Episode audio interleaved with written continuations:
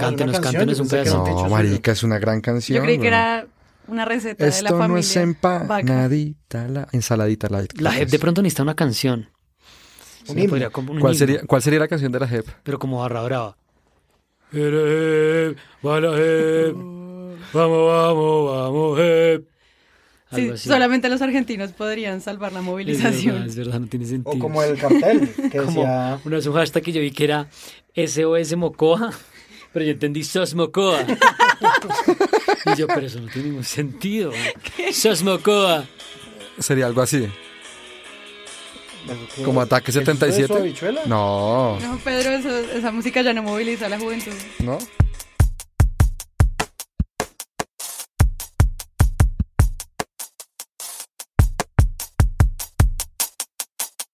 Estamos en un nuevo episodio de Presunto Podcast. Pedro Vaca. Hola, muy buenas noches, Sara.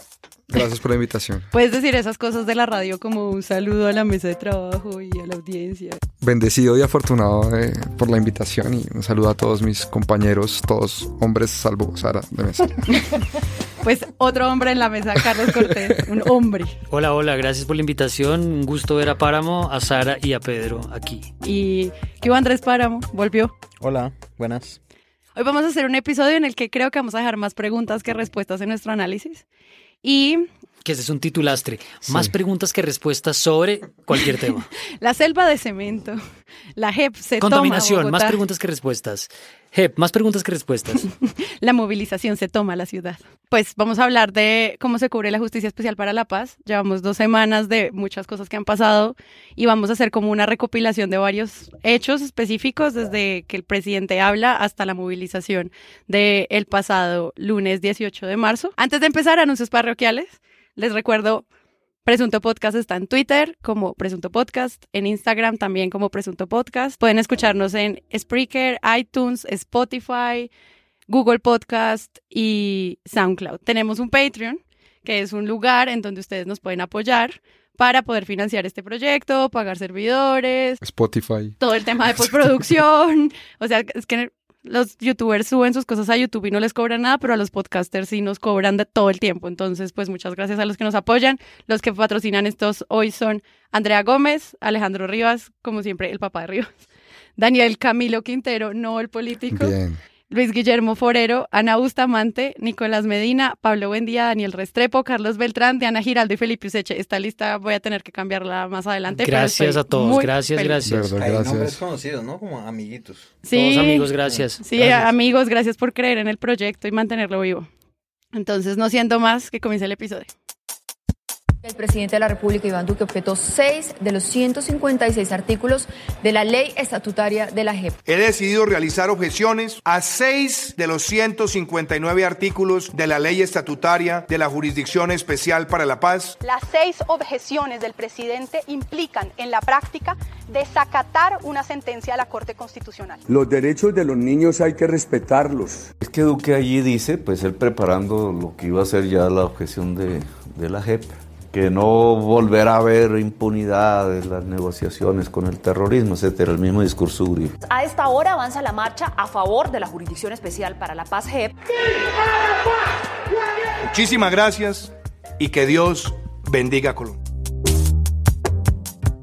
La primero que les quiero preguntar es, ¿cómo estamos entendiendo la Justicia Especial para la Paz desde los medios? Como que están haciendo un gran esfuerzo en el cubrimiento para explicar de qué se trata, cuáles son los alcances del sistema, pero aún así uno no siente como que esto sea un tema claro para la sociedad porque ni siquiera para ellos debe ser fácil. Ustedes como han visto simplemente como en una primera pregunta, como de quién es la culpa que esto no se entienda a pesar de los esfuerzos. Bueno, yo empiezo con una idea y es, los medios están haciendo un buen trabajo en general. Creo que han intentado en ese punto específico de explicar en qué consiste las objeciones, la JEP, siempre hay como, como un, intento por buscar fórmulas pedagógicas para hacerlo. Pero el primer problema y la, primera pregunta que hay en las salas de redacción, o por lo menos de lo que yo he visto en las discusiones en que he estado, es ¿hasta dónde se devuelve uno? Es decir, si uno no se subió como ciudadano a entender la JEP hace dos, tres años, pues los medios hasta qué punto dicen, bueno, marcamos una línea acá y vamos a informar partiendo del supuesto de que la gente entiende ciertas cosas. Pero pues por un lado está la necesidad de contar la noticia sin hacer un contexto que no termina nunca, ese es un primer problema. o un reto. Y lo segundo es que estamos enfrentando discusiones que son muy jurídicas y para eso le quiero dar la palabra al abogado Andrés Páramo. Abogado titulado. Usted se graduó de Derecho. Sí, pero sí. Eh, ¿Lo entiende pero no, no lo habla? O... Es que yo creo que el tema sí pasa por una cosa muy política todo el tiempo y despierta demasiadas pasiones en las personas. Y me parece que mm, yo estoy yo coincido con usted Carlos porque sí es un tema muy difícil de cubrir y lo han hecho con todos los con todo el cumplimiento de los manuales del periodismo que hay, ¿sí? De una forma amplia, o sea, le dedican varias páginas al tema, se esfuerzan por explicarlo a veces. Hay como, aquí en el Presunto Podcast no se habla mucho de eso, pero también ha habido como una gran ayuda de columnistas, ¿sí? Como leer la columna de Rodrigo Primni semanas antes ilustraba muy bien qué era lo que iba a pasar, cuáles serían las consecuencias de eso. Para mí me parece que el tema político, que tiene pues una incidencia gigantesca porque este país salió de una guerra que mueve mucho a la gente, pasa por un tema jurídico demasiado difícil. ¿sí? O sea, demasiado difícil de comprender. Me parece también que el tema político, pues, tiene que descargarse también en las eh, secciones judiciales de los que más saben y los que más han cubierto temas de derecho y judiciales. Y por ende, a mí me parece que es un tema difícil. O sea, han tratado de explicarlo. No sé cuántas veces sea necesario explicarlo de todas formas, pero lo han intentado igual y eso también es positivo.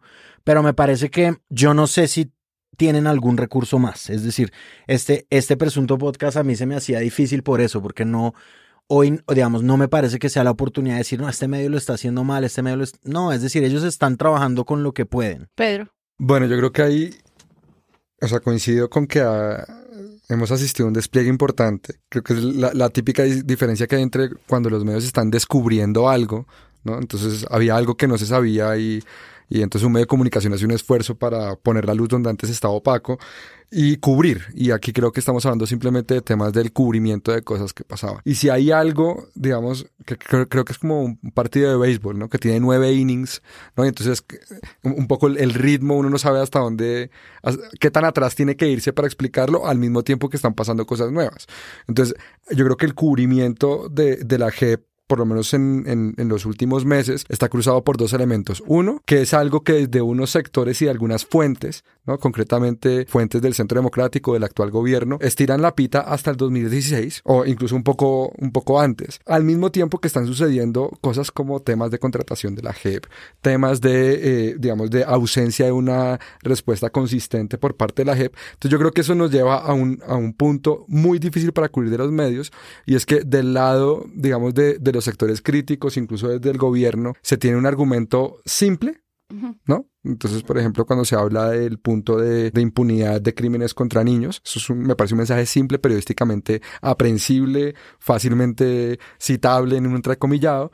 Y del otro lado tenemos argumentos absolutamente sofisticados, eh, yo diría al punto de la incomprensión, porque eh, es tan estructural en el marco de todo lo que es el sistema de justicia transicional que se vuelve muy difícil de entender. La labor del editor frente a esa circunstancia es tremendamente difícil. Sería como mi primer comentario. El segundo, yo creo que esos nuevos hechos, es decir, lo del fiscal este Bermeo, lo de la contratación, lo de los estados y balances que se lo hace poco a través de Red Más, tiene un problema para la JEP y es que la JEP, al igual que el sistema judicial en general, no tiene buena vocería. Los jueces se defienden mal en lo público, les cuesta mucho y... Y, tienen restricciones para hacerlo. Tienen restricciones para hacerlo, pero, pero digamos a nivel de... Y es incómodo y además en la JEP debe haber un montón de problemas internos para asegurar un mensaje que los recoja a todos, pero creo que la JEP responde tarde, responde por las ramas, un, un poco y le, y le cuesta mucho tener como una posición consistente que contrasta con la simpleza del mensaje de sus críticos. Y del otro lado, con respecto a los medios, yo creo que jalar la posición editorial con esos nuevos hechos es muy difícil.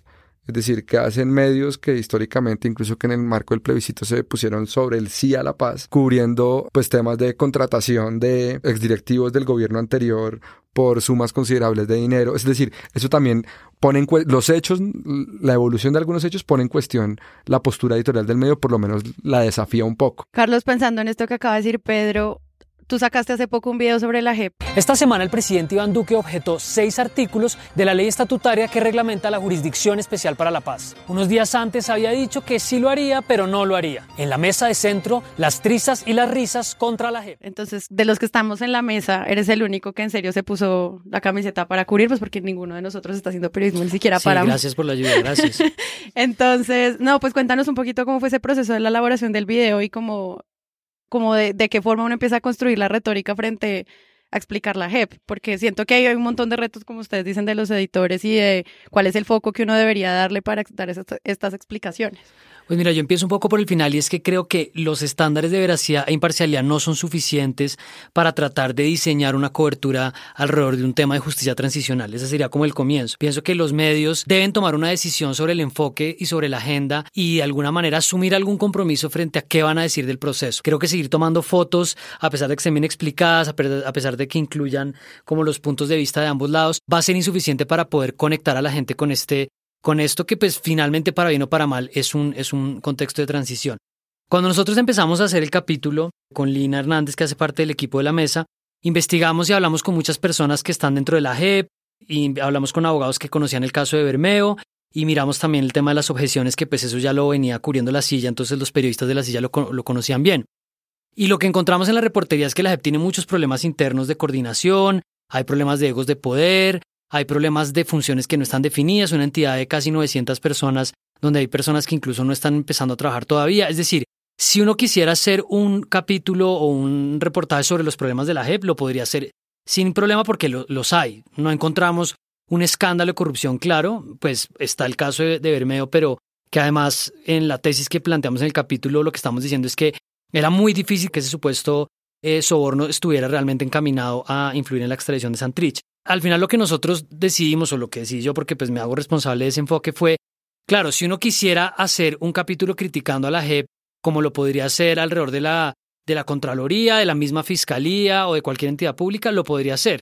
Y en este caso creo que hay una necesidad de poner eso en un contexto donde es una entidad que apenas está surgiendo, donde hay mucha fragilidad y donde más hay muchos enemigos. Entonces, para redondear el punto, lo que yo vi haciendo esta cobertura es, hay una decisión muy complicada de dónde quiere poner uno el foco y lo conecto con lo que decía al principio. En contextos de justicia transicional se espera algún nivel de los medios de conexión con, con el proceso de verdad y de reparación. Es decir, si nosotros estamos partiendo del supuesto de que queremos que las FARC digan la verdad, que las FARC reparen a las víctimas y que haya algún nivel de justicia, pues tenemos que centrarnos en un enfoque y en una agenda que aborde esos problemas. Y eso incluye, por supuesto, criticar si la JEP no avanza, incluye exigirle a las, a las FARC, incluye hablar con las víctimas, pero yo creo que si nos colgamos de cada denuncia que hace el Centro Democrático, que obviamente lo que está tratando es de cambiar la negociación después de haber ganado las elecciones presidenciales, pues lo que vamos a tener es una fragmentación de contenidos que van a desprestigiar y que van a acabar con el sistema, pero que no le van a permitir a la gente entender qué es lo que está pasando. O sea, tú hablas como de, si estamos enfrente de justicia transicional, también hablar de como periodismo transicional, como entender que esto hay que entenderlo de otra manera y... Claro, hay que ponerlo en un contexto cómo. distinto. Ahora, yo más que decir cuál debería ser el foco y, y- y volviendo a lo que decía Páramo al principio, creo que hay una cantidad de preguntas de qué pueden hacer los medios, pero lo que yo sí pienso es que esa discusión tiene que ponerse sobre la mesa en las salas de redacción. ¿Hasta cuándo nos van a tener con el pecado original de que es que ellos ganaron el plebiscito? Que ganó el no, que ganó el no, entonces que ellos tienen derecho a echar el proceso para atrás, que ellos tienen derecho a hacer esos cambios. ¿En qué momento el periodismo puede trazar una línea y decir, bueno, esto es cierto, pero vamos a mirar esto que implica en el presente de echar para atrás todo lo que está pasando y todo lo que ya se había avanzado en la negociación? O lo que se cerró más Yo- bien. yo- pero yo ahí sí marco distancia porque creo que eso es funcional o tiene todo el sentido para medios que consideren este un momento de transición de- dentro de sus posiciones editoriales. O sea, estoy- yo lo que creo es que valdría la pena invitar a las salas de redacción que piensan en el país en el mediano plazo, independientemente de si es con JEP, sin JEP, con paz, sin paz, en transición, un poco para que ayuden a la comprensión de decisiones futuras, independientemente de si esto va adelante o no va adelante. Pero yo sí creo que al final los medios de comunicación pues pueden optar por, por tener la posición editorial que quieran. No, yo estoy de acuerdo. O sea, y además, la mesa de centro es un- una pieza de opinión. Pero yo, entonces, les- más bien les plantearía la pregunta a ustedes. Si esto se va a cubrir de la misma manera como ustedes cubrirían, por ejemplo, el proceso de Odebrecht para tratar de quedarnos en procesos judiciales, porque esto finalmente tiene que ver con el desarrollo de un tribunal de justicia. O sea, ¿usted encuentra alguna diferencia entre cómo se debería cubrir eso a cómo se cubriría la JEP o le parece que es lo mismo? No, a mí no me parece lo mismo. Hay Creo una que, diferencia. creo, claro, y hay, y hay una diferencia fuerte y es que el debate en el marco de justicia transicional es extremadamente sofisticado. O sea, se está hablando de leyes estatutarias, control previo, tratados internacionales, si se puede o no se puede. Al final, esta es una conversación de, de derecho constitucional 2.0 que está muy, muy lejos de lo que un periodista puede entender y eso hace que esté aún más lejos de lo que el periodista le puede explicar a su audiencia. Pero lo otro es, en ese programa de fuentes, la JEP me parece un actor más pasivo que activo.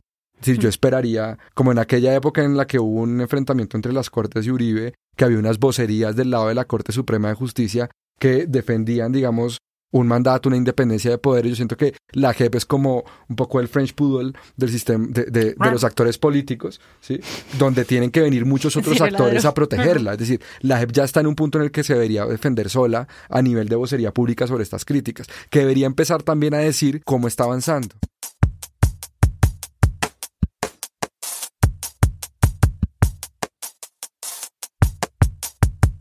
Pero entonces eso es- no es un papel de los medios, es más de cómo se consolida la línea de comunicación de una institución, que es distinto como al debate de hay los medios que toman, si simplemente asistirían a unas ruedas de prensa y unos voceros, o siguen tratando de entenderlo desde otros, no sé, puntos de vista. Sí, creo que es distinto eh, y hay un factor que lo hace muy, eh, o sea, que tiene que ver con todo esto y que es de rebote para las salas de redacción. Y es como la cantidad de desinformación que genera la Uf, complejidad del caso. Tremendo. Sí, es Sí. que es difícil. Y de la información malintencionada. Entonces, ayer que fue la marcha, una bandera de la, de la oposición a la JEP era que era gente marchando a favor de violadores de niños, ¿sí? Y eso a mí no me parece un relato, como un insultico. Que se ni- parece a lo del plebiscito mucho, ¿no? Sí, exacto. A mí no me parece un insultico ni algo que se tome a la ligera. O sea, hubo un momento en que los medios tenían la forma de pensar, no, bueno, Uribe ya es expresidente, dejémoslo que ladre por ahí, que se enloquezca. Pero esto ya no es ese momento, este momento ya es en el que coge fuerza una teoría como que la Tierra es plana, por ejemplo. Y es muy difícil sacarle a la gente de la mente eso. Y en el plebiscito pasó lo mismo con lo de la ideología de género, o sea, es decir, son un montón como de términos bien puestos y bien construidos para que la gente empiece a actuar alrededor de ellos, cosa que la verdad objetivamente no tiene. Claro, pero del otro lado, hasta donde entiendo, delitos cometidos contra niños sí entran dentro del paquete de la JEP. Entonces, claro, la explicación, o sea, el contraargumento a eso es muy sofisticado.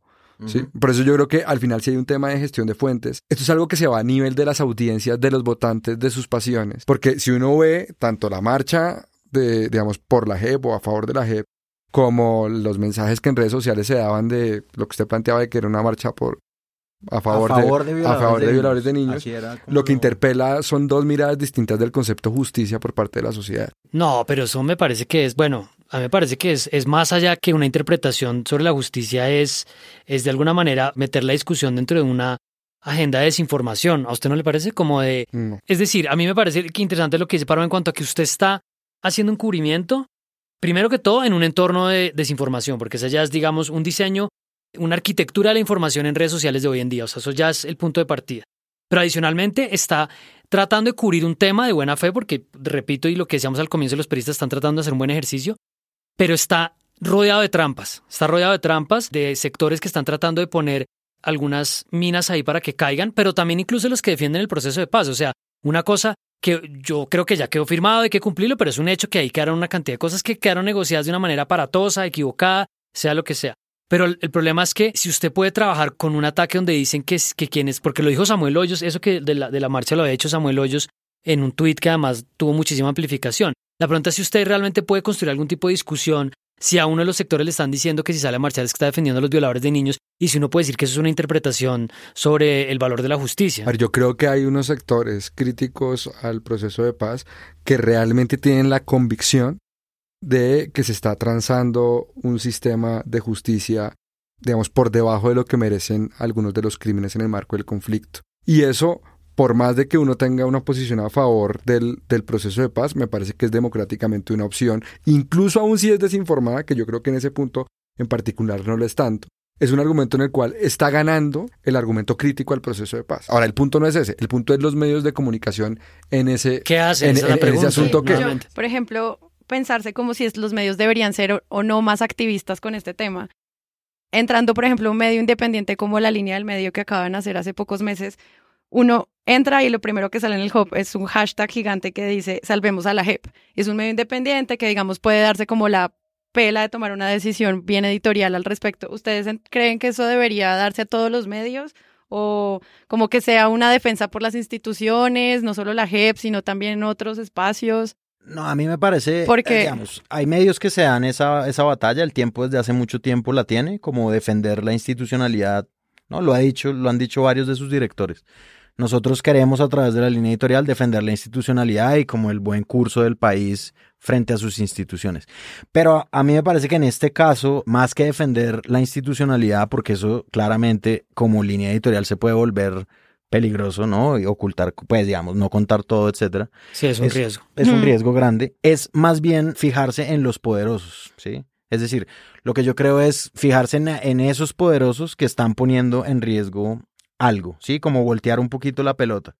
¿Por qué Iván Duque está haciendo esto? ¿Qué tan peligroso es ese gobierno? Pero, a ver, la línea del medio, para los que no saben, es un medio independiente que está liderando Laura Gil y es un proyecto periodístico muy vinculado a un sector del Partido Liberal que apoyó el proceso de paz. Entonces, y ellos más o menos dejan claro desde dónde están hablando y uno puede entender que es también un trabajo político que se está defendiendo, pero pues haciendo periodismo, no lo estoy descalificando por eso.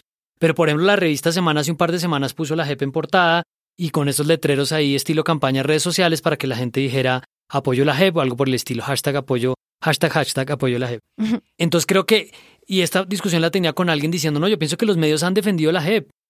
Pienso que, es, que ha sido una cosa que si uno fuera Mila mayoritariamente es un apoyo, que para el urismo es estar enmermelado, que es estar vendido, pero que puede realmente uno hacer una cobertura séptica en un contexto como estos sin tratar de tomar una decisión de marcar una línea en la que dice, bueno, vamos a defender el proceso. Claro, hay muchas preguntas alrededor de temas de impunidad, hay muchas preguntas alrededor de las FARC. Nosotros vemos a, las, a los personajes de las FARC en el Congreso y, y es la hora en que no sabemos bien cómo avanzar eso. Es decir, ahí hay preguntas válidas.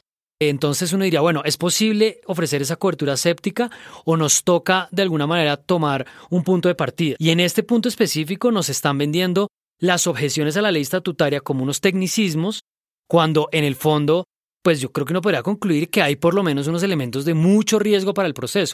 Entonces vuelvo un poco a la pregunta, bueno, ¿el periodismo puede simplemente decir, sigamos un poco en, el Millo Santa Fe o, o nos vamos a algo distinto? Esa es una pregunta que quería hacerle sobre todo como de la última portada de semana en la que habla de un país dividido. Y siento que, aunque se ha hecho un esfuerzo muy interesante en entender la JEP, cuáles son los alcances de las objeciones, qué pasa si va a la Corte, si vuelve al Congreso, hay infografías, hay videoensayos, hay de todo, que siempre igual existe como esta retórica de la polarización de dos bandos que se enfrentan. No sé si en eso sí podría estar fallando un poco como el enfoque.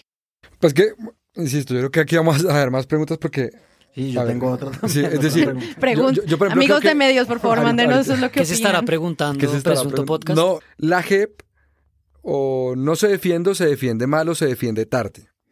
El gobierno, digamos, plantea un dilema y es o pone en jaque la JEP o está haciendo un aporte al sistema de justicia transicional, porque creo que ese lenguaje no es del todo claro, pues porque de algún lado se dicen, no, son solo, son solo seis artículos, y en realidad esto no es algo que ponga en jaque el acuerdo de paz, sino es algo que pone, eh, hace un aporte para mejorar esto y, y unir, etcétera. Las del gobierno. Y después uno tiene a lo que yo llamaré los arquitectos de la paz, digamos, la gente que estuvo detrás de eso, principalmente Juanita Gobertus, que me parece que se ha encargado de decir que el gobierno está equivocado, pero además me parece que eh, es en un punto soberbio porque no, no, no, no ataca los, el, el argumento simple del gobierno. ¿no? Entonces, pensar ahí un cubrimiento es muy difícil porque al final no hay, digamos, hilar todas esas fuentes. A mí me gustaría, por ejemplo, que los medios de comunicación me dijeran, me aclararan si esto realmente es poner en jaque el proceso de paz o si esto puede ser considerado un aporte.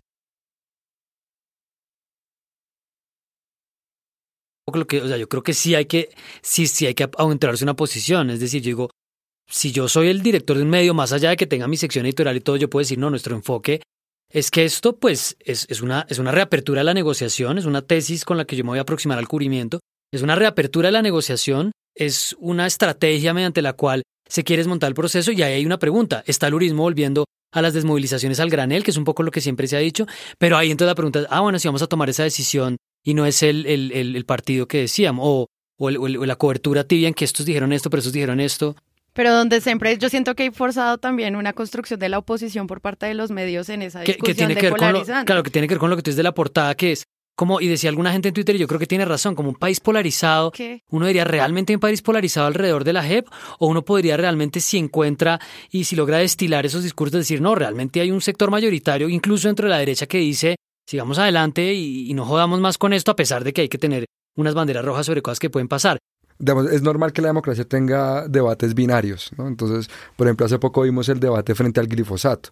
Pero entonces en el debate sobre el glifosato hay, digamos, estudios científicos si eso impacta positivamente o no la restitución de cultivos, si eso impacta la economía, tiene efectos medioambientales, sobre fuentes hídricas. Es decir, si uno le mete un poquito de periodismo a eso, ya yo creo que hay más elementos para discernir si es algo que trae más beneficios que riesgos o si trae más daños que beneficios. ¿sí? Aquí yo creo que puede pasar algo parecido, pero eh, tenemos la- las vocerías muy puestas en los lugares comunes de las voces políticas comunes en Colombia. O sea, es algo que, que el cubrimiento está en la carrera séptima entre 72 y, y la Plaza de Bolívar, en distintos sedes de partidos políticos, de entidades, la JEP y, y- y el Congreso y el Palacio de Nariño. Aquí, digamos, realmente alguien puede estudiar si Duque tiene la razón o no la tiene.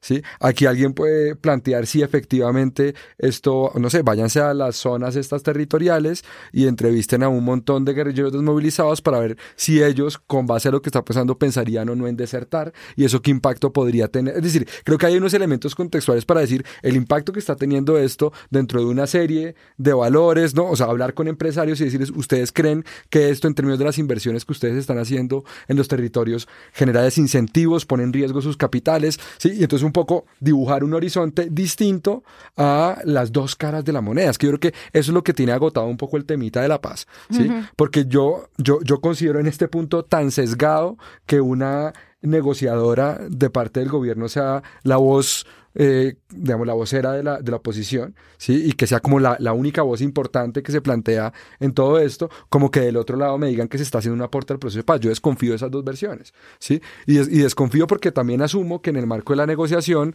los famosos sapos que nos tocaba tragarnos, a lo mejor los estamos viendo y nunca nos los explicaron bien antes. Entonces, ¿para dónde va todo esto? Yo creo que ahí es donde hace falta el periodismo. Y además, claro, y además lo que dice Pedro es súper costoso. Sí, Claro. claro. ¿no? Es decir, Sí, un- un, medio llega y pone una unidad de periodistas, que para lo que usted dice se necesitan Un tres, par de cuatro pesos. periodistas, ¿no? y un cubrimiento extensivo y pagar de pronto viajes, ¿no? Como Pero a ver, con- semana eh, está bueno, contra, contra la noticia inmediata, que es lo que los medios buscan ahorita, es difícil, ¿sí? Es como... Sí, como- pero Pero usted tiene, usted tiene Colombia 2020 con recursos sustanciales de la Unión Europea. Usted tiene financiación de Semana Rural eh, con recursos importantes de la cooperación gringa. Usted tiene medios que están súper apoyados para cubrir. Yo creo que si uno mira el apoyo al periodismo en términos de cooperación internacional en este momento frente a ese tema, es precisamente para que atajen esa situación. Lo que pasa es que yo creo, lo imp- que pasa es que yo digamos, creo- imposible no es. y la sí posibilidad es- también de bueno, crear alianzas entre medios, es también, ¿no? Y es también cambiar prácticas de medios. No, pero yo creo que al final grandes- también hay un tema de como, como de esas, de esas cosas que pasan en silencio dentro de las salas de reacción, y es que enfrentarse a un gobierno desde los medios de comunicación es algo que le cuesta mucho a sus directores y editores. ¿sí? Entonces prefieren narrar el partido antes de decirle, señor, usted la está haciendo bien o señor, usted se está equivocando seriamente con este país. Y entonces ahí es donde dejamos un poco el circo político que ya sabemos cómo funciona. La desinformación, la soberbia de la gente que defiende la paz, que cree que con su único argumento ya va a convencer a todo el país y el ping pong de cuál es el hashtag de hoy, si es a favor o es en contra. Y ya ahí hicimos periodismo.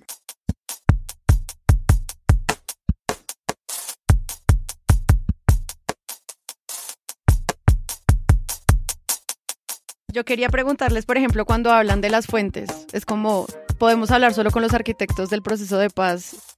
Quisiera hablar un poco de la entrevista que hizo Juan Roberto Vargas a um, Sergio Jaramillo, donde muchas de esas posturas en las cuales, digamos, esa propuesta que tú haces, Páramo, de aquí se equivocó el presidente, pues la usan también con las comillas de, de las fuentes. Eso también es una solución que hemos visto muchas veces en, en, en Presunto. Entonces, Pues la entrevista de Juan Roberto Vargas a Sergio Jaramillo se mueve entre una zona que yo no podría decir es, es bien dura, o sea, lo, lo pone contra la pared, pero a la vez entiendo que le haga ciertas preguntas y también es termina de alguna manera como siendo una vocería oficial de la posición del presidente. O sea, yo siento que es como un juego en el que él, él, quiere preguntarle algo a esta voz que no habla hace mucho tiempo, pero por el otro lado intenta y vuelve y reitera la justificación de por qué el gobierno hizo lo que hizo. Y yo entiendo el valor periodístico que puede tener eso, pero nuevamente ¿Qué pasaría si ahí dice algo eh, Sergio Jaramillo como nos equivocamos? Ah, ve que se equivocaron, finalmente lo aceptó. O como acaba de pasar eh, en el libro de la calle, donde él realmente dice que el punto de justicia lo terminaron negociando los abogados que llevaron a La Habana y que ahí había una cantidad de cosas que en principio se hubieran podido negociar distinto, o lo dice y en algunas partes lo insinuó. Entonces, es una fuente importante, pero nuevamente tenemos una cosa, es que el proceso de paz, la justicia especial para la paz, está en la Constitución. O sea, esto no es no es un decreto, estamos hablando de una cosa que pasó por una reforma constitucional. Y, entonces se conecta con tu pregunta, Sara, y es, ¿qué hacemos con las fuentes? Y en general las discusiones judiciales son muy complicadas dentro de una sala de redacción. Entonces nosotros salimos a buscar a los expertos, pero los expertos generalmente están en algún en algún lugar de la discusión. Entonces, pues Rodrigo Primi, pues un abogado súper respetable, un constitucionalista que admiro, pero pues él es una persona que apoyó decididamente el diseño de la justicia transicional. Hay otros que han jugado en una cantidad de, equipos como Juan Manuel Charrio, Manuel José Cepeda, que siempre está como por debajo de todo, pero pues es una persona que ha, jugado un montón de roles.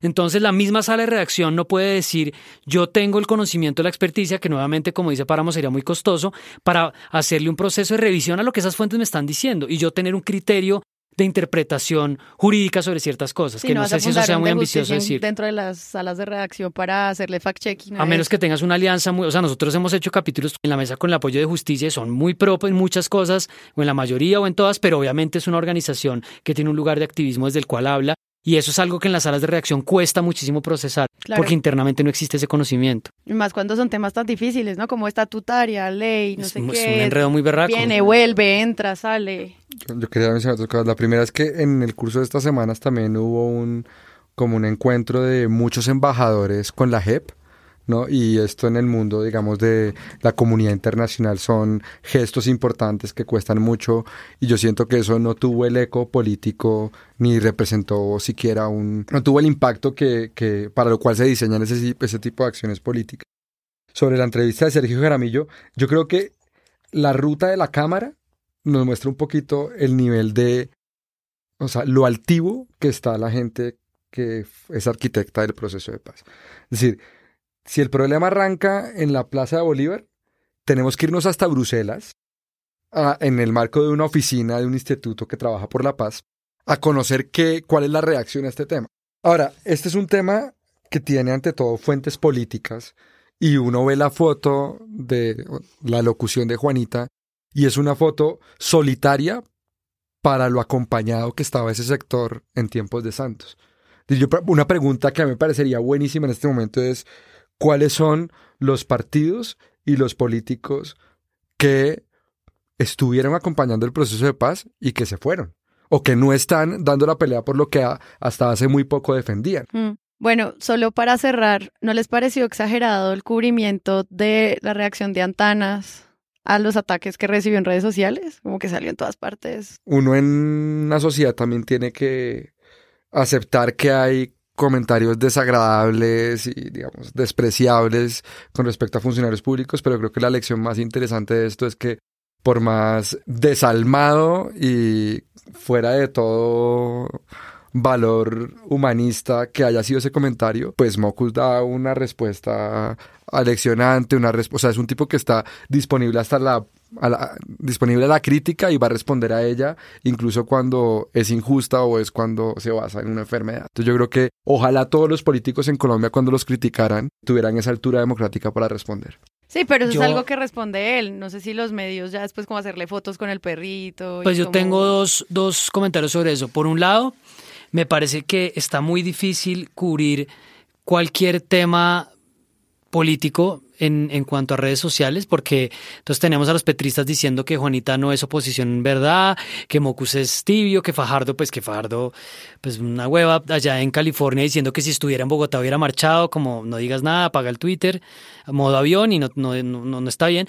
Pero hay mucha dificultad para los medios en cuanto a cómo cubren a la oposición, si, si, si, si resaltan algo es que están vendidos, si no lo resaltan es que son uribistas. Entonces parto del supuesto de, que es muy difícil encontrar como alguna historia de, de de buen tono, porque la destruyen. Pero por el otro lado, a mí me gusta lo que hizo Mocus en cuanto a que me parece una lección de empatía en un, en un contexto de polarización y además lo hace de la mejor manera que es usando un recurso eh, humorístico, riéndose del mismo, que, que la primera persona que se puede reír de alguien es uno mismo. Pero mismo. a partir de ahí, pues los medios hacen lo que hacen muchas veces y es que repiten una cosa hasta que ya deja de tener sentido y de ahí a los memes estamos a un paso, que es una, teoría que tenía Carrillas una vez, es en qué momento un cubrimiento de los medios se memifica porque ya le quitas el sentido de tanto desgastarlo. Sí. Bueno, pues quedan un montón de dudas sobre cómo cubrir esto. A mí me parece que pues es un buen llamado a pensarnos cómo estamos haciendo un cubrimiento de periodismo transicional que tenga en cuenta todas las variables. Muchas gracias por venir a este episodio, Carlos Cortés. Chao, gracias, saludos a todos y a los que están apoyando, consíganse dos amigos y esos dos amigos a otros dos amigos y hacemos un Amway acá.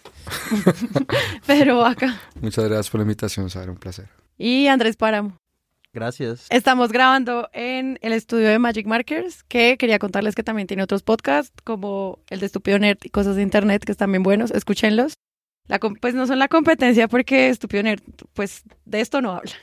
Afortunadamente, sería muy raro. Sí, como Capitán Marvel y la JEP. Eh, pero no. Sería y... un buen remix, un podcast de estúpido nerd y, y presunto. Estúpido presunto. Hmm, ideas. Gracias a Sebastián Payán por la edición de este episodio. Recuerden que estamos en Twitter, arroba presunto podcast. Yo soy Sara Trejos. Gracias por escucharnos. Chao. Chao.